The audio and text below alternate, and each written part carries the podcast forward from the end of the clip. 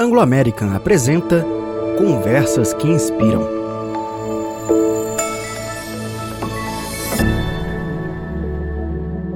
Todos nós conhecemos alguém com algum tipo de vulnerabilidade emocional. Por isso é importante falarmos sobre saúde mental e o mês de setembro é destinado para conversarmos sobre a prevenção do suicídio por meio da campanha mundial do Setembro Amarelo.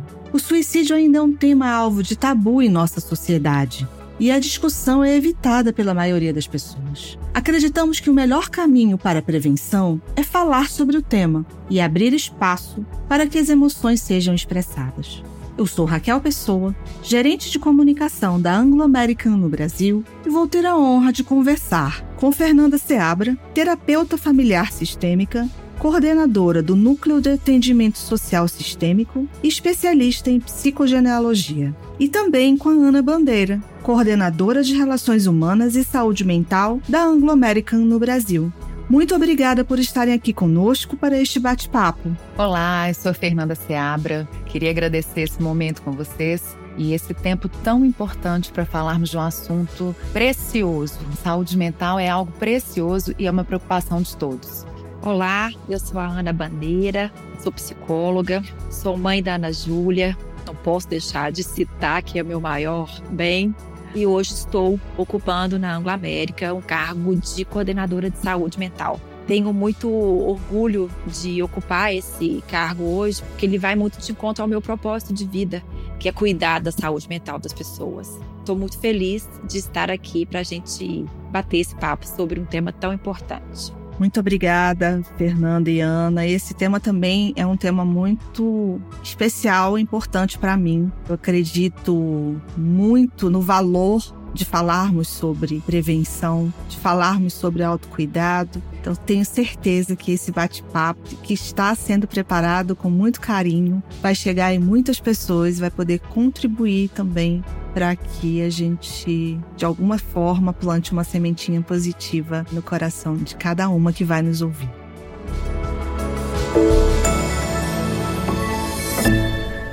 Fernanda, atualmente nós ouvimos falar muito sobre saúde mental nas organizações e também nas redes sociais e a importância que nós precisamos ter em nos cuidar dentro desse aspecto da saúde mental.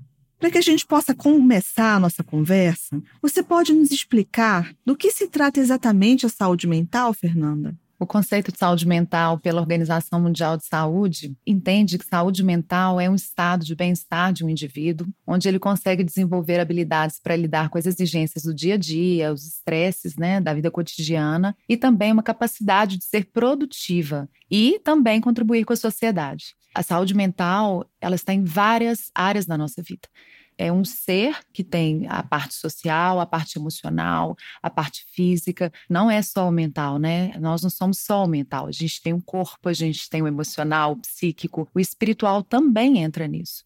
A saúde de um ser humano como um todo. Muito interessante quando você fala nessa abordagem de nos sentirmos produtivos, porque a gente vê que a maioria das pessoas que conversam nos podcasts ou nas lives que a gente acompanha, a maioria das pessoas fala sobre esse sentimento de vazio, de falta de pertencimento em algum lugar. Então, conversar sobre isso e se conhecer imagino que seja muito importante, né? Muito, porque se a pessoa percebe que ela tem alguma dificuldade ou algum sintoma relacionado à sua saúde mental, é de suma importância que ela busque ajuda, porque isso vai interferir em vários aspectos da vida dela. E aí ela perde em qualidade de vida. Por isso a importância de você se perceber, de você prestar atenção, prestar atenção na pessoa que convive com você, nos seus amigos, familiares, porque é a saúde mental de todos, né? E eu gostaria de abordar com a Ana, porque a gente percebe que ainda há muito preconceito em torno desse assunto, não é mesmo, Ana? Como é que você percebe os principais estigmas em torno do tema saúde mental e como é que nós podemos evitar que esses falsos conceitos sejam reforçados ou disseminados? Queria só falar um pouquinho do conceito de estigma. O que, que é o estigma? É uma marca social que diz: isso não está dentro da norma, isso foge do padrão, isso está diferente. E quando isso ocorre, ocorre uma desvalorização do indivíduo. As pessoas com transtornos mentais eram chamadas, e ainda são, loucas, doida, maluco, por aí vai. Quando a gente associa aos transtornos mentais a esses padrões, a esses estigmas, né? A gente vai moldando a condição humana, a gente vai caracterizando a condição humana para situações anormais, para situações difíceis. Tanto que, há séculos atrás, as pessoas que tinham sofrimento, transtornos mentais, sofrimentos mentais, elas eram colocadas, jogadas mesmo, em hospício. E o que, que é o hospício? O que, que era o hospício há tempos atrás? Era um lugar onde se hospedava as pessoas de forma isolada. Então, tudo aquilo que fugia do padrão eles eram hospedeiros, hospedeiros de algo que precisavam ser isolados, precisava de ser ignorado. Então não podia, não permitia aquilo no convívio social. E aí, além de loucos, malucos, insanos, eram pessoas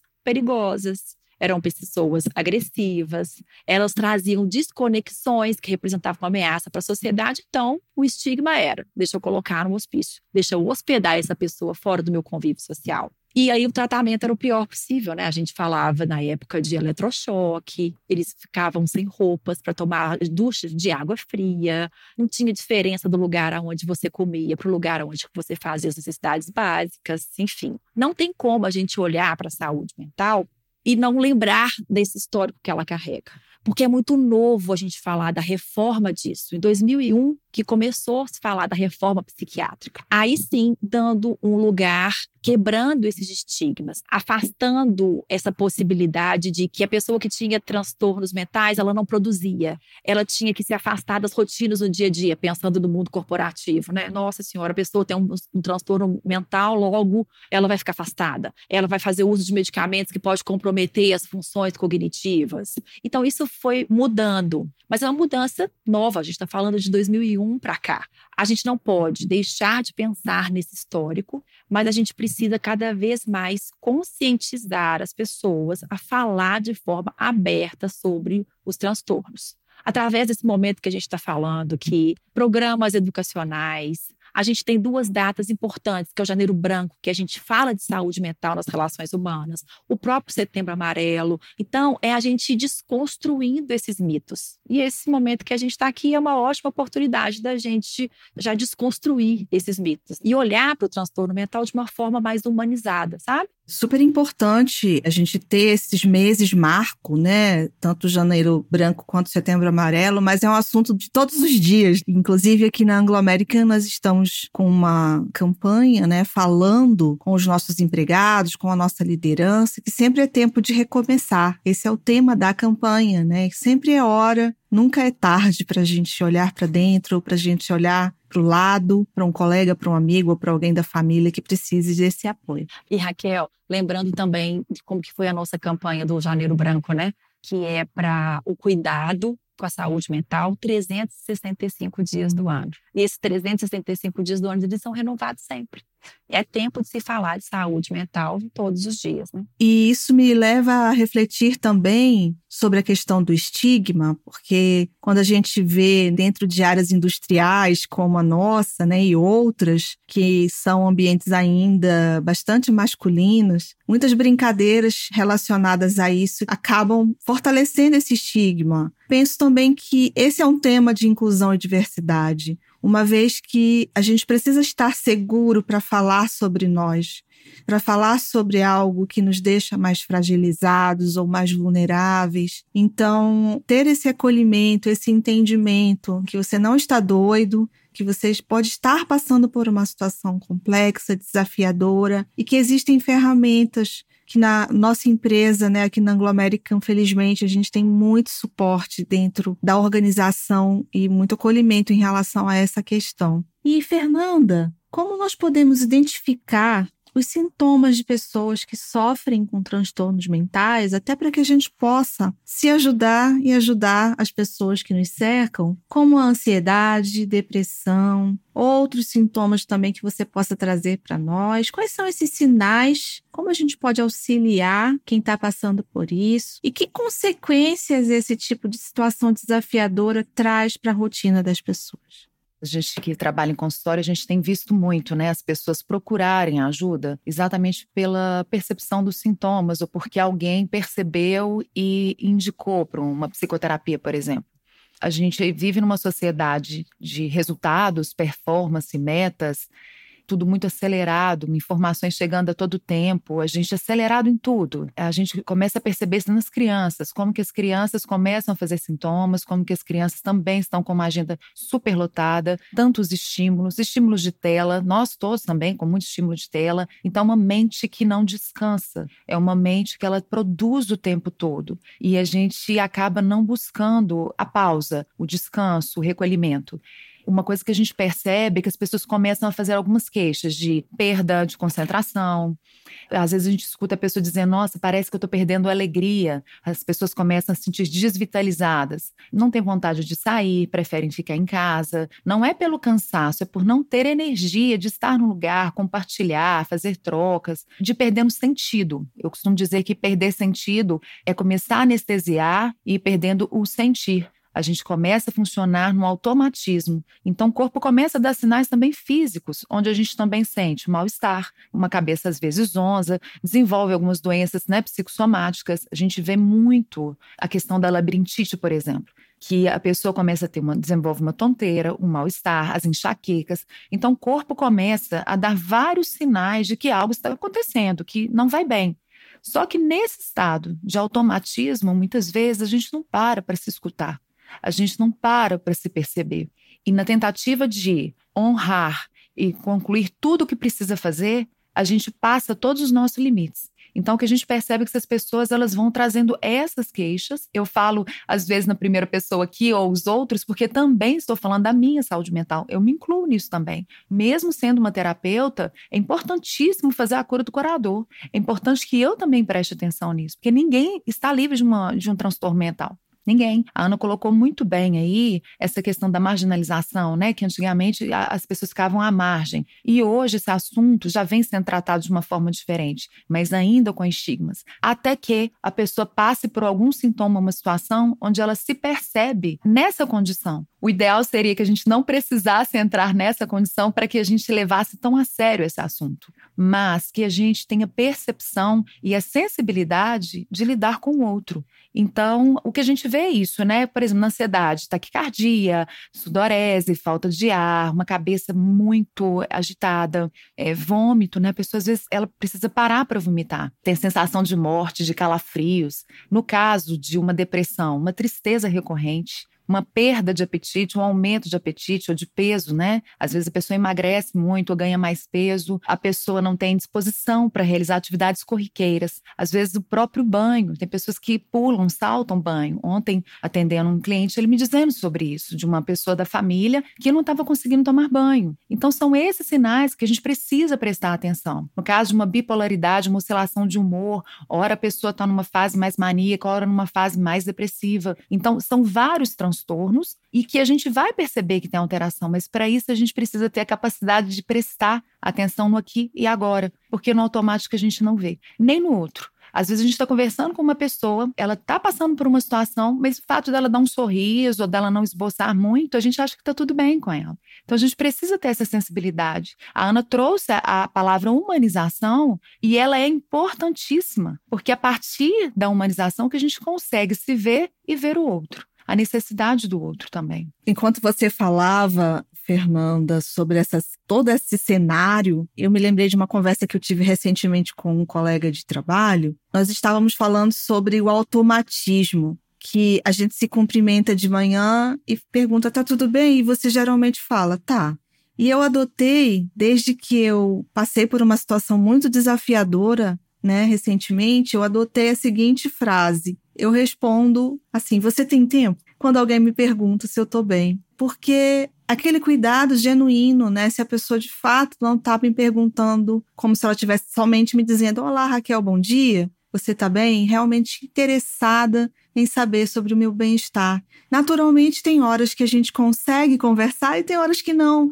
Mas às vezes até as pessoas acham que eu estou brincando, né? E eu falo: vamos marcar um café, vamos conversar né? E às vezes eu encontro ressonância, muitas vezes, felizmente, em momentos que eu precisei ou que eu preciso. Então, esse olhar atento e cuidadoso, né, sobre o outro e sobre nós mesmos, porque a gente também mascara com o receio de sermos julgados. Talvez nós precisássemos trocar o oi, tudo bem? Por Oi, como você está? Porque quando nós falamos oi, tudo bem, a gente já entende que o outro vai dizer tudo bem como se fosse um ato de dar bom dia. Bom dia, bom dia. E não de fato o interesse pelo outro. Como você está. Então, quando eu digo como você está, naturalmente eu estou olhando para você e estou esperando uma resposta sua. Não necessariamente você tem que abrir sua vida e me contar tudo o que está acontecendo, mas é mais real. É mais real quando a gente está nesse contato, onde você pode se expressar um pouco. Dizer, ah, hoje eu estou um pouco esquisita, hoje com uma dor de cabeça. Ah, eu estou ótima. Hoje eu acordei tão bem. E que bom.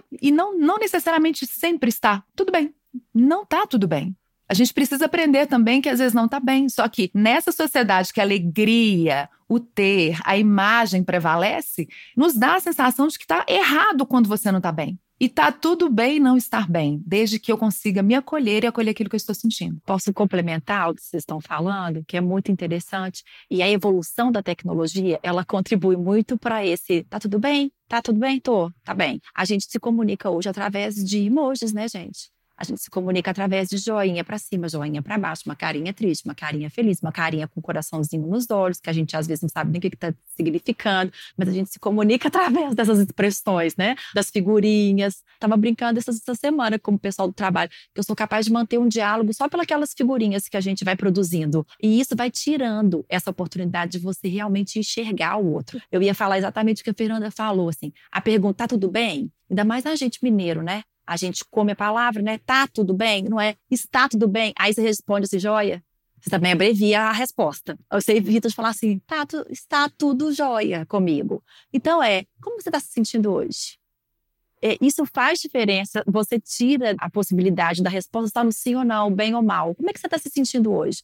Você dá espaço para a pessoa falar um pouco mais do que joia. E Ana, mais do que isso, a pessoa se perceber, porque às vezes ela não se percebeu com essa pergunta feita dessa forma, ela também pode parar e falar assim, sabe que eu nem, deixa eu ver, como é que eu acordei hoje? Como que eu estou hoje? Porque nesse automático ela também nem, ela ia responder tudo bem, também no automático. E isso é tão interessante porque vocês falaram sobre a questão tecnológica e as redes sociais também, assim, estão trazendo às vezes um problemão, porque parece que tá todo mundo lindo, sempre feliz nas melhores viagens, com os melhores looks, né, as melhores roupas e tal. E aí quando a gente não tá e fala assim, ui, eu não vou nem abrir o Instagram hoje porque eu não quero ficar depressiva aquela falsa imagem de que o mundo é perfeito. E eu estava vendo um post hoje de manhã do Nizam Guanais, que é uma pessoa que eu sigo, né, um publicitário, e ele fez um post ontem e outro hoje falando sobre uma frustração enorme que ele tá, que ele vai precisar parar de correr em função de um problema no joelho. E me parece que ele foi bastante questionado por que, que ele fez aquele post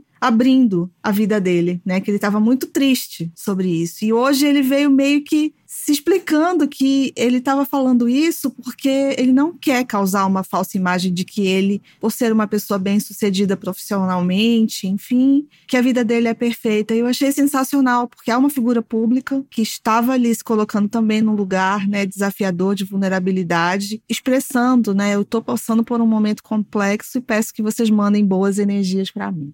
E falando sobre a questão do Setembro Amarelo, que é um mês focado na conscientização sobre a prevenção do suicídio, a gente sabe que os dados trazem apontam que aproximadamente 96% dos casos de suicídio estão relacionados a algum transtorno mental e o primeiro deles é a depressão. Fernanda, na sua experiência clínica, como isso é percebido e quais intervenções podem ser feitas para a prevenção? A gente sabe que foi feito um estudo que a doença que iria trazer maior incapacitação profissional, ocupacional, seria depressão, depressão e ansiedade. Então, a gente sabe que depressão não é piti, não é brincadeira, é algo muito sério. E ela não vem associada apenas à tristeza, porque a gente às vezes fala, ah, eu nem percebia, ela sorria tanto, ela era tão agradável, a pessoa. Eu não sabia que ela estava passando dificuldades. Então, começa daí do que a gente disse um pouquinho atrás, que a gente não se preocupava em perguntar como o outro estava,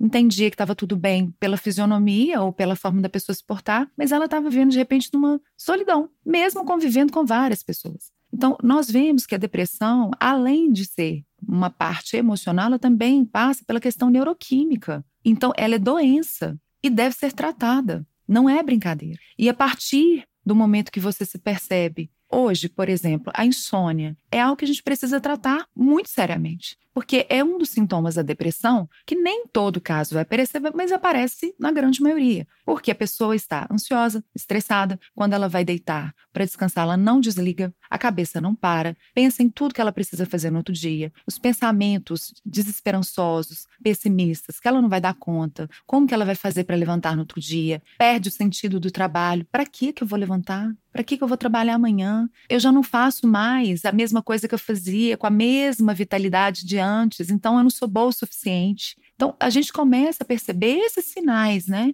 E uma pessoa numa empresa, muitas vezes, não vai ter a segurança ou a autoconfiança de procurar alguém para dizer sobre isso. Então, a Anglo ainda traz, né, os trabalhos que vocês fazem de uma forma muito pontual e precisa essa possibilidade, mas nem toda empresa faz isso de abrir esse espaço de conversação, de possibilidade de tratamento, inclusive. A gente precisa ficar atento a todos esses sinais desesperança, dos sinais físicos, insônia, dificuldade de concentração, não querer socializar, não querer conversar. E aí, quando a gente pensa na questão do suicídio ligado ao transtorno e principalmente depressão, tem vários fatores, inclusive sociais: perda de emprego, perda de uma relação, perda de um ente querido, dificuldade de administrar as frustrações, porque tem pessoas que são mais resilientes, outras não. Então, às vezes, a pessoa passa por uma transição, algo difícil na vida, aquilo é um baque muito forte para ela, traz um mal-estar tremendo, enquanto que uma outra um pouco mais resiliente daria, passaria por aquilo ali um pouco melhor.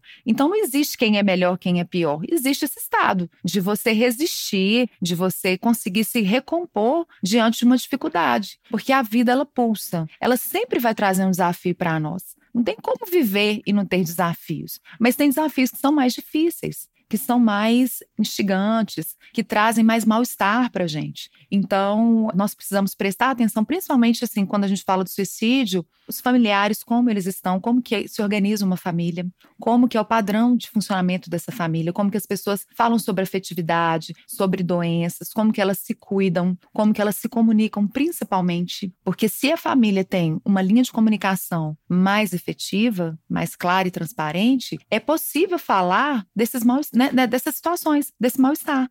Eu não dormi bem, eu não estou me sentindo bem, eu não alimentei, nossa, eu estou perdendo peso, nossa, eu tenho pensado em tanta coisa ruim. E aí alguém pode ouvir isso e dar um passo. Então, quando a gente escuta os enlutados, né, os enlutados perderam pessoas por suicídio, eles trazem isso. Se eu soubesse o que eu sei hoje, eu teria feito tanta coisa, mas eu não tinha o conhecimento. Estava na minha cara, estava acontecendo, eu não percebia. E era exatamente isso. Então, por onde passa primeiro isso? Observação. Segundo ponto, diálogo. E depois, encaminhamento, tratamento.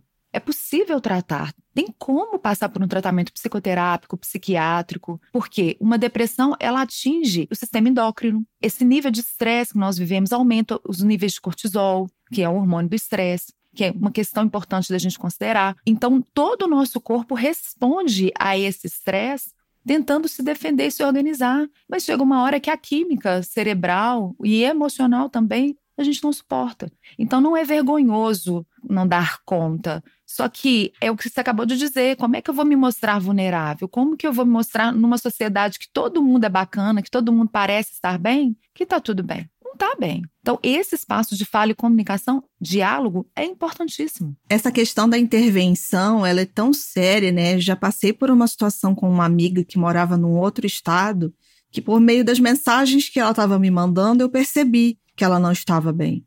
Né? E ela falou que não tinha com quem conversar. E eu me lembrei do Centro de, da Valorização da Vida, né? O número 188, ela ligou. Muitas vezes as pessoas também não têm acesso a um plano de saúde e ficam, ah, mas no sistema público eu não vou conseguir. Né? E a gente sabe que existem estruturas também públicas e privadas que podem acomodar né, e, e, apoiar as pessoas nesse sentido. Um ponto importante também, quando a pessoa passa por esse processo, ela pode desenvolver outras doenças, como, por exemplo, compulsões por compra, drogas e várias outras. Então, nós temos vários grupos de apoio nesses sistemas de tratamento que podem dar suporte para essa pessoa. E, inclusive, quando a pessoa não tem um convênio médico, além do sistema público, que às vezes pode ser demorado, a gente sabe disso, existem clínicas que trabalham com valor mais acessível quando você apresentou o meu trabalho no início, eu sou coordenadora do NAS, que é um núcleo de atendimento social, que é a possibilidade que a pessoa tem. Nós oferecemos um trabalho de psicoterapia com qualidade, mas para pessoas que não podem pagar um valor particular. Então, existem meios, só que essa informação precisa circular. Então, a pessoa às vezes fala assim: ah, mas uma psicoterapia é muito caro. Ah, se eu for ao psiquiatra, ele vai me encher de remédio, eu não vou ter dinheiro para comprar. Ao estigma, remédio é para doido, eu não vou tomar remédio. E aí, por isso falar, tirar o estigma mesmo, questionar,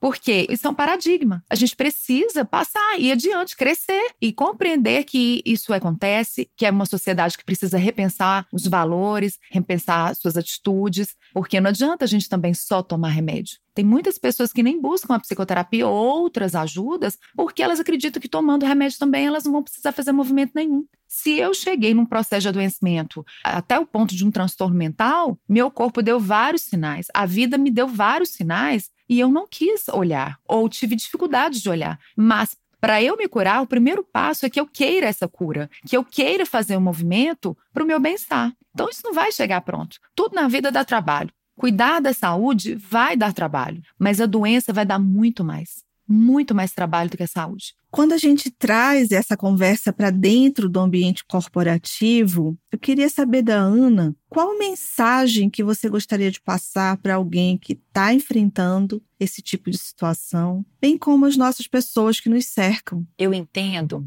que a gente é um ser único, então a gente não se separa, né? Eu sou uma pessoa dentro do trabalho, eu sou uma pessoa fora do trabalho. Mas a gente tem uma tendência dentro do trabalho de não ter um lugar de fala, justamente pelos vários estigmas que a gente tem. O que, que meu gestor vai achar de mim?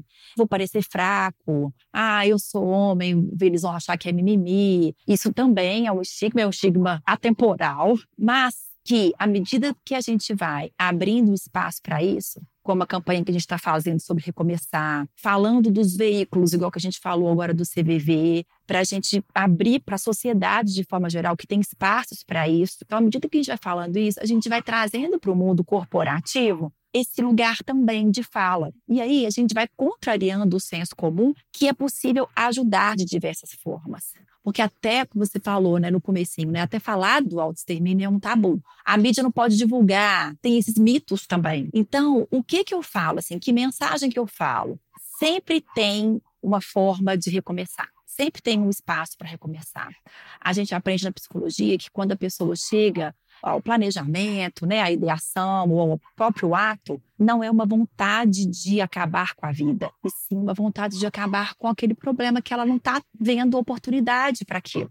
E aí isso me assusta, que a gente está falando de números do seguinte: no Brasil, a gente fala de cerca de 12 mil pessoas que tiram a própria vida por ano. Isso me assusta, assim. Pode ter a possibilidade de ter a cada 45 minutos uma pessoa se matando. E o número que me assusta mais ainda, para cada uma morte tem outras 20 pessoas pensando e tentando e planejando. Que mensagem que eu passo? Que é importante demonstrar essas vulnerabilidades emocionais. Procurem ajudas especializadas, procurem ajudas clínicas, procurem intervenções profissionais. É importante demonstrar para a pessoa que ela não está sozinha, não desqualificar a dor do outro não julgar, a gente tem maneira de falar mimimi, não julgar, demonstrar interesse genuíno de ajudar e buscar rede de apoio. É sempre importante que essa pessoa tenha essa rede de apoio. A gente às vezes fica achando que será que a gente vai ser capaz de ser essa rede de apoio? Tudo bem a gente sentir essa preocupação, isso é comum. A gente sentir, será que eu vou ser essa rede de apoio? Mas se você achar que você não está no momento de ser essa rede de apoio, direcione essa pessoa para que ela sinta que ela não está sozinha, né? Que ela tenha um espaço para que ela consiga olhar para esses recomeços. E você me fez refletir também sobre o papel da liderança nas organizações, que é fundamental. Eu cuido desse meu lugar, né, de líder, enquanto estiver líder, com muito cuidado, porque para mim liderança é cuidar das pessoas. Né, estar atento a isso. É claro que tem a questão técnica que a gente precisa conduzir, dos resultados que a empresa espera de nós, isso faz parte do nosso contrato de trabalho, mas enquanto liderança, né, poder olhar, fazer esse acompanhamento da equipe. Nós adotamos na nossa gerência de comunicação um hábito desde a pandemia, que é fazer uma breve meditação antes do início das reuniões. Com essa experiência, eu pude perceber o quanto que é uma ferramenta grátis que está disponível para todo mundo que está vivo, que é respirar, né? Parar dois minutos três minutinhos que seja para você respirar com atenção, né? Sentindo o ar entrar, sentindo o ar sair. E no início eu tinha até vergonha de propor isso para o time. O que, que eles vão pensar de mim se eu falar que eu quero meditar? E hoje o próprio time cobra, né? A gente não vai meditar hoje, né? Alguém traz uma meditação da internet. Isso me faz uma pessoa muito mais feliz no trabalho. Poder estar conectada com o meu time, poder levar essa ferramenta e outras pessoas têm aderido né, à meditação. Então, acho que a gente vai falar exatamente agora sobre isso, Ana. Sobre ferramentas de autocuidado, quão importante é isso, e às vezes é caminhar pegando sol também, podendo ter essa consciência do que nos cerca. Como é que a gente pode se nutrir com esse cuidado, Ana? Muito legal você trazer essa experiência de, antes das reuniões, meditar. Que também tem o estigma, as pessoas acham que meditar é ficar sem pensar em nada, ficar horas meditando. Não é isso. Uma das práticas de autocuidado é essas práticas, para a gente não, não taxar como meditação, são práticas de atenção plena, que a gente não aprende na escola e que a gente desaprende a respirar assim que a gente nasce. E aí, quando a gente propõe essa prática de atenção plena, a gente propõe fazer contato com a gente e contato com o outro. E isso já é autocuidado. A gente até falou disso na Ângulo esse ano, né? Dia 24 de julho é o dia do autocuidado. E por que, que é o dia 24 de julho? Porque é o 24 barra 7. Ou seja, as 24 horas do dia, dos sete dias da semana, para que a gente olhe para a gente, para que a gente cuide da gente. A Organização Mundial da Saúde fala que autocuidado é um conjunto de ações que cada pessoa exerce para cuidar de si e promover bem-estar. Bem-estar físico, bem-estar emocional. E aí a gente até trouxe no nosso 24 de julho os tipos de autocuidado. Então a gente falou do autocuidado social, físico, emocional e espiritual. E eu acho bem bacana esses quatro tipos, eles resumem, fazem muito sentido para mim, né? O que é autocuidado social? A gente é um ser de natureza. A nossa própria natureza incentiva e instiga a gente das relações saudáveis. Ninguém vive sozinho. Então, o autocuidado social é que a gente tenha essas relações prazerosas, que a gente consiga essas conexões verdadeiras que a gente faz. É importante essas trocas positivas. E isso pode ser feito, inclusive, no ambiente de trabalho. E por todo mundo, não só pelo líder, porque você falou do líder, né, Raquel? A gente fica, enquanto líder, pensando assim: nossa, é a minha obrigação. Nossa, eu tenho que cuidar para isso não é uma obrigação. Hoje é uma consequência da vida a gente olhar para isso. Ninguém está descolado mais. E o líder precisa também desse autocuidado. O que é autocuidado físico? É cuidado com o corpo físico. Eu costumo falar que o corpo é a casa da gente. Ninguém gosta de receber ninguém com uma casa bagunçada, com louça suja. Tem que cuidar do nosso corpo físico. E aí, cada um cuida de um jeito. Que cada um tenha o autoconhecimento para entender o que que o meu corpo físico gosta e o que que eu vou me adaptar naquilo, para trazer consequências boas para o meu corpo, para minha casa, para minha morada. O autocuidado emocional é a prática de olhar para dentro, coisa que a gente também não aprende na escola e que a gente vai desaprendendo ao longo do tempo. E ninguém fala assim, tem que olhar para dentro. Você já olhou para dentro hoje? A gente pergunta, né? Igual que a gente estava falando no começo, tá tudo bem? A gente não pergunta, você já olhou para dentro hoje? A gente se olha no espelho para quê? Para tampar uma, uma olheira, para passar um batom, para fazer uma barba. Mas o para olhar para dentro, a gente faz questão, inclusive, de evitar. O autoconhecimento emocional é isso, assim, é, essa, é buscar a minha identidade, é ouvir a minha voz. Gente, a gente sabe muito mais da gente mesmo, então vamos olhar para a gente. E o último, não menos importante, é o autocuidado espiritual, que não tem nada a ver com religião.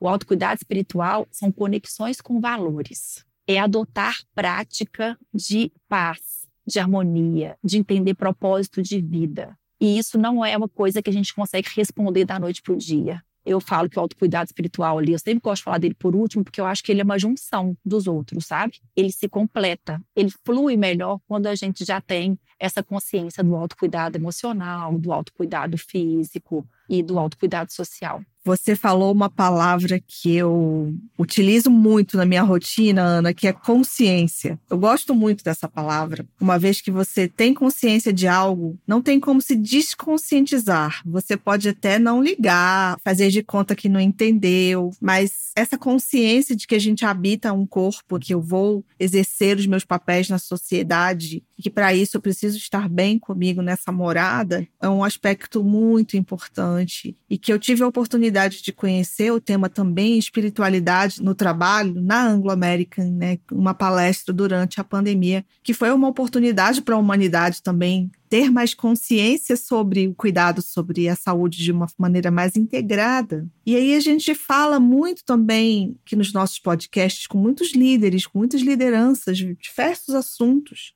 E um dos pontos mais críticos que a gente percebe, que às vezes até causa um certo constrangimento quando a gente pergunta, que é o equilíbrio entre a vida pessoal e a profissional. E aí eu queria perguntar para Fernanda, como é que você tem percebido essas consequências no dia a dia das pessoas, do excesso de trabalho, dessa falta de equilíbrio? E a gente tem percebido uma palavra em inglês também cada vez mais conhecida, que é a síndrome do burnout que aí vem as consequências no nível mais grave. Comenta para nós como isso tudo vem afetando a nossa saúde mental e física, como a gente pode identificar e prevenir tudo isso, considerando a necessidade de equilíbrio. Longas jornadas de trabalho, metas altas, trânsito, dificuldade às vezes no ambiente familiar, estou falando de vários estressores. Vamos todos os dias nos deparar com vários desafios mesmo. E no trabalho, se a gente parar para pensar, ela passa muitas horas, a gente passa muito tempo no trabalho, dedicando ao trabalho. Mas se eu passo esse tempo longo no trabalho, não consigo me perceber, ter essa atenção plena que vocês estão falando, que a gente está falando aqui hoje, e conscientizar da importância de uma pausa, de que eu tenho uma vida fora do trabalho, eu não vou fazer uma diferenciação entre casa trabalho, trabalho casa. E a gente viu isso acontecer principalmente em função do home office. Porque para quem trabalha em casa, parece que tudo se mistura. Se a pessoa não souber fazer essa separação. Eu me lembro da Ana contando, né, que fez uma, um escritório, né, no período do home office, um escritório separado para ela ter a sensação de que estava indo para o trabalho, porque senão ela sentia que estava tudo misturado. E também senti isso no momento que eu comecei a atender em casa, né, no online.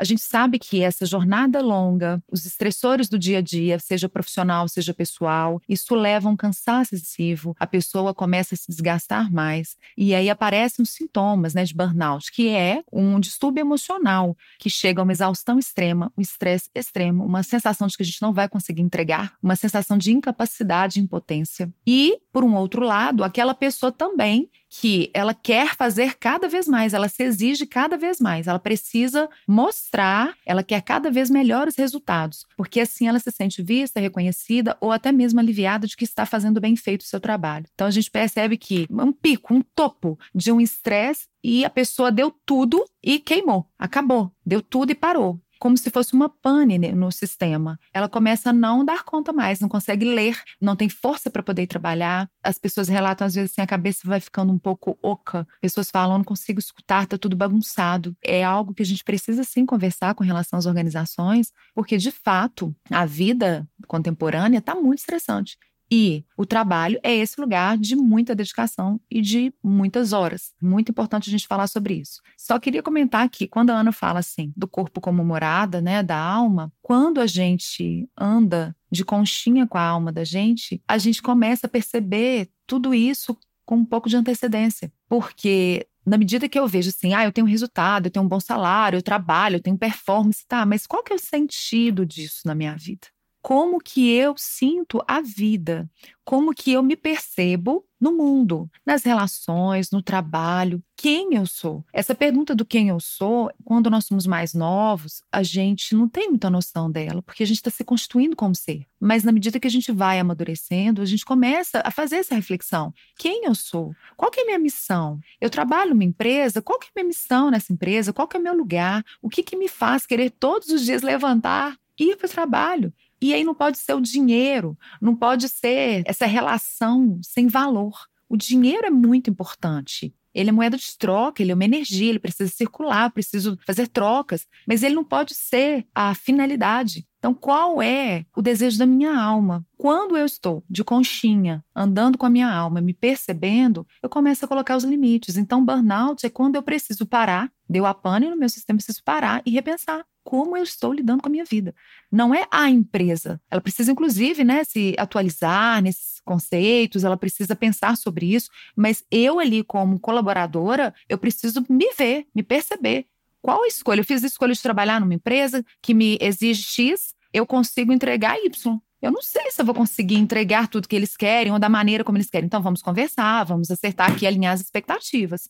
Mas eu preciso saber de mim, que eu consigo, do que eu dou conta, do que eu sou capaz. E a gente sabe que no Brasil, mais da metade dos lares é liderado por mães solo, que acabam tendo uma sobrecarga de trabalho, de chegar em casa e ter uma terceira jornada, né? às vezes até quatro jornadas por ter necessidade de ter dois empregos. Nós vivemos um desafio ainda social no Brasil. Então, eu queria ouvir rapidamente de vocês sobre essa questão de como as pessoas que não têm acesso a um plano de saúde ou que não têm muito entendimento, que às vezes até pode ser taxada de que aquele sentimento investimento dela, ela não tem tempo para ter porque ela precisa levar, né, o sustento para casa. Então, quebrando também esse estigma de que o cuidado da saúde mental é só para quem tem recurso financeiro para qualquer que seja a situação que a gente vem enfrentar de dificuldade, ter uma rede de apoio é muito importante, seja através dos nossos amigos, através da família, de um colega de trabalho. E para isso a gente vai precisar aprender a falar e aprender a pedir. A gente está falando aqui o tempo todo da vulnerabilidade. Ninguém gosta de se sentir vulnerável, ninguém gosta de se sentir exposto. Então, o primeiro passo para o processo de humanização é a gente trabalhar a nossa humildade, saber que a gente não tem que dar conta de tudo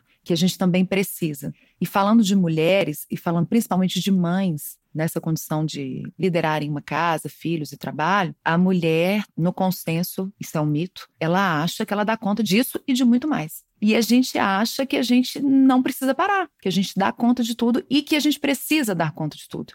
A gente vê uma mãe para manter uma casa, o trabalho, os filhos. Tem uma mãe exausta, uma dinâmica, uma logística, uma, né, uma demanda intensa. A gente precisa aprender a falar disso, falar entre as mulheres, falar nos grupos, expressar um pouco da nossa inquietude e do nosso cansaço. E não é reclamar. O que eu estou falando aqui é expressar, para que a gente possa pensar outras alternativas da gente tornar a vida um pouco mais leve. Mas no dia a dia, aquela pessoa está ali, às vezes não tem como mudar aquele cenário, mas tem como mudar a forma como ela lida com isso. A situação em si não muda, mas ela pode mudar a forma de olhar e de definir outras né, formas de ser. E independente do gênero, nós somos seres sociais, nós somos pessoas que sentem, né? E também tirar aquele mito de que o homem não chora, de que a gente não pode chorar, né? No trabalho, ou pedir ajuda para um vizinho, uma vizinha, uma rede de apoio.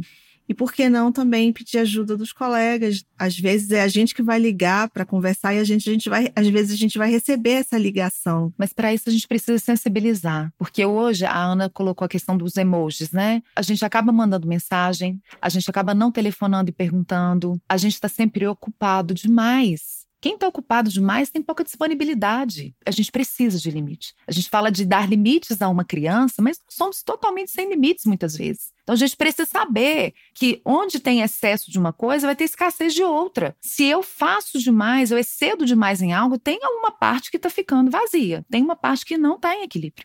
Mas a questão do equilíbrio é eu saber prestar atenção, colocar devidos limites naquilo que está excessivo e desacelerar. A gente anda muito acelerado, intolerante, raivoso, impaciente. Então, para isso é limite. Limite é norteador, é organizador mental é organizador de rotina, é organizador da vida. Só para complementar o que a Fernanda trouxe, se a gente não se colocar limite, o outro vai colocar na gente e talvez não vai ser da forma adequada, o que pode trazer um estado de sofrimento maior. E quando a gente fala de limite, quando a gente sabe do nosso próprio limite, a gente consegue dar sentido, que é o que a gente falou lá atrás também, sobre o, o autocuidado, que é a questão do propósito, né? O que, que é o propósito para mim? Ter vários empregos. A gente sabe que hoje é, as pessoas precisam disso e cuidar dos meus filhos com qualidade, estar dentro de uma organização de forma saudável, ter uma vida social também saudável. Uma coisa ou outra, ela vai pecar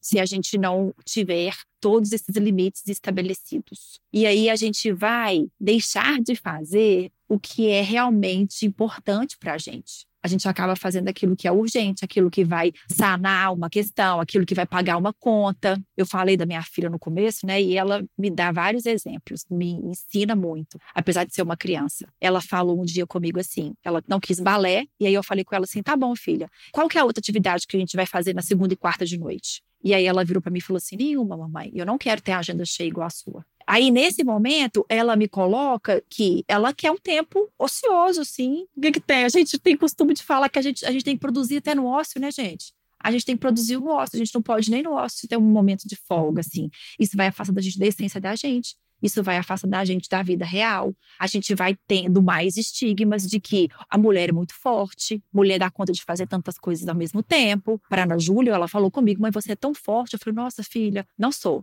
E eu não quero ser. O homem, o super-homem, o provedor, aquele que não chora, aquele que não sente. E isso a gente vai se afastando cada vez mais da gestão humanizada, do olhar humanizado, trazendo cada vez mais os transtornos mentais para bater na porta da casa da gente, sabe? O papo tá super bom, mas infelizmente está chegando ao fim. Fernando e Ana, foi muito bom conversar com vocês. E agora que estamos na reta final do nosso podcast, nós vamos para o quadro Inspira e Ação, em que eu vou fazer três perguntas bem rápidas para vocês. A primeira está relacionada ao nome do nosso podcast, que é Conversas que Inspiram. Quem inspira vocês e por quê? O que me inspira? Primeiramente, a amar a vida. Eu amo viver. Eu amo viver com os meus filhos, eu amo viver com as pessoas que fazem sentido para mim. Eu amo fazer meu trabalho, eu amo exercitar a missão que me foi dada. O que me inspira é o amor. E eu sou movida pelo amor. Então, os meus pais foram pessoas que me inspiraram muito, porque eu tive um amor assim gigantesco vindo deles. A minha filha me inspira muito porque eu tenho um amor gigantesco por ela. E vários mestres na minha vida me inspiraram e tenho certeza que ainda vão me inspirar. Mestres que eu falo são aquelas pessoas que me aproximam do meu propósito, que é fazer diferença na vida das pessoas, né? Com um olhar de cuidado, com um olhar de afeto, com um olhar amoroso. Então, o amor me, me inspira. Falamos um pouco sobre equilíbrio. O que, que vocês têm feito para ter uma vida equilibrada? Bom, eu pratico atividade física, psicoterapia, terapias alternativas, busco sempre, né, experimentar para que eu possa sentir e depois fazer o encaminhamento dos meus clientes, porque não adianta falar para eles fazerem algo que eu não faço. Então, eu procuro ter tempo, eu tenho tirado uma coisa que eu tenho aprendido e que tem sido muito importante para mim, é fazer algumas pausas. Eu esperava férias, as férias chegarem para eu poder descansar. Então, eu tenho, feito pequenas pausas, assim, finais de semana, de, de viajar, de fazer viagens curtas, fazer muito contato com a natureza, porque isso me organiza. Então, eu tenho cuidado dessa maneira. Alimentação e tudo isso que a gente falou aqui hoje, né, do, do autocuidado. Eu tento fazer um pouco, um pouco de cada. O que, que eu tenho feito? Terapia e tenho me permitido parar não me cobrar de estar fazendo tudo do tempo inteiro. Então, eu me permito parar para tomar um banho mais longo, me permito parar para ver uma série, eu me permito, no final de semana, acordar tarde. Eu gosto e há muito tempo estava afastada da natureza, então eu adoro um banho de cachoeira, eu adoro pisar descalça na grama, adoro tomar café da manhã com as pessoas que eu gosto, adoro receber as pessoas em casa. Então, eu tenho priorizado esses momentos que têm feito sentido para mim, um dia de cada vez. É isso aí, é um dia de cada vez mesmo, porque eu geralmente não falo quando a gente faz essa pergunta aqui com os nossos convidados, nesse caso com as nossas convidadas especiais de hoje, mas hoje eu vou falar porque eu adotei uma prática muito simples, que é encontrar com as pessoas. E isso tem me feito muito bem. O meu pedido de ano novo foi reencontrar amigos novos e antigos. Ao trabalhar, ao iniciar minha jornada, eu passo nos andares e vou cumprimentar as pessoas. E quem me chama para tomar um café, para almoçar, eu me coloco à disposição, porque eu já passei por uma situação de muita vulnerabilidade em relação à minha saúde mental. É, algumas vezes passei sozinha, sem falar para ninguém, inclusive dentro de casa. E hoje eu consigo falar sobre isso quando eu estou bem, quando não, mas me colocar à disposição de mim mesma para encontrar as pessoas que estão conectadas comigo, né, ou que a gente pode se conectar enquanto habitantes aqui desse planeta. A gente, o tema desse podcast era saúde mental muito além do setembro amarelo, mas a cada palavra de vocês a gente foi mudando aqui e a gente para falar de morte, a gente precisa falar de vida. A gente precisa falar sobre essa preciosidade que é estar aqui vivo e poder ter essa oportunidade com vocês hoje para mim foi muito, muito especial. E eu espero de coração que a gente leve essa mensagem para o maior número possível de pessoas, não só dentro das organizações, mas para a sociedade como um todo, para que a gente possa viver bem. A gente precisa ter essa consciência sobre si mesmo. Dentro das organizações também ancorado nos valores que a empresa nos traz, que tem um valor muito importante para mim que é o cuidado e o respeito. Então, quando a gente tem cuidado com a gente mesmo e respeito com a gente mesmo, a gente com certeza vai ter esse equilíbrio tão buscado por todo mundo. Obrigada, Ana. Obrigada, Fernanda. Desejo muito sucesso nas trajetórias de vocês. E obrigada por nos acompanhar aqui no Conversas que Inspiram um espaço dedicado à reflexão sobre mudanças fundamentais para um mundo melhor. Aproveite para seguir o nosso perfil na sua plataforma de áudio preferida para ser avisado sempre que um novo episódio estiver disponível. E para saber mais sobre a nossa empresa, acompanhe nossos perfis oficiais nas redes sociais. Até a próxima! Anglo American Mineração e pessoas que fazem a diferença.